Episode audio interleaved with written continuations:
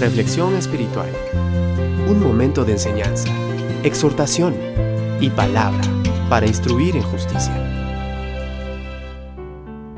Seguramente usted ha escuchado o ha leído el pasaje de Mateo 7, 21, 23 que cuando llegan a decirle al Señor, en tu nombre hicimos esto, en tu nombre hicimos lo otro, y Él le respondió, nunca os conocí. Y es que hay ocasiones en las que es mucho mejor no conocer el nombre de quien está enfrente. Hay que ganar la lucha y no importa nada más. Otras veces es trascendentalmente importante saber dónde y con quién estamos. Y mucho más, que se sepa quiénes somos nosotros.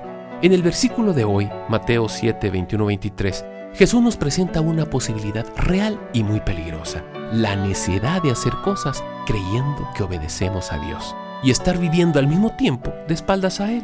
Mucha gente hace esto, mucho más de lo que nos imaginamos o creemos. Incluso pueden llegar a hacer cosas en nombre de Dios y estar perdidos. Puede llegar el momento más trascendental en la historia de cada persona, el momento del enfrentamiento cara a cara con Dios y que Él diga, no te conozco.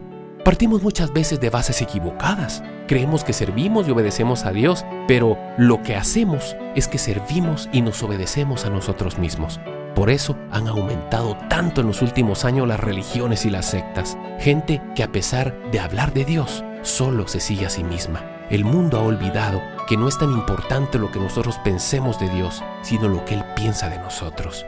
De nada sirve trabajar, de nada sirve luchar, hacer el bien a nuestra manera, claro, predicar, hacer seguidores para nosotros mismos, hablar de Dios a la gente y cosas parecidas a estas, si no somos obedientes a lo que Dios dice. Si no somos conocidos por Dios, todos nuestros esfuerzos son inútiles. No solamente seremos condenados, sino que llevaremos al mismo infierno a todos los que nos siguen.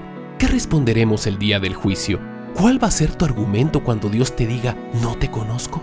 Por favor, por un momento detente y considera objetivamente tu vida. Compárala pura y simplemente con la palabra de Dios, no con una interpretación de ella, y sé lo suficientemente humilde como para reconocer tus errores pues te estás jugando la vida.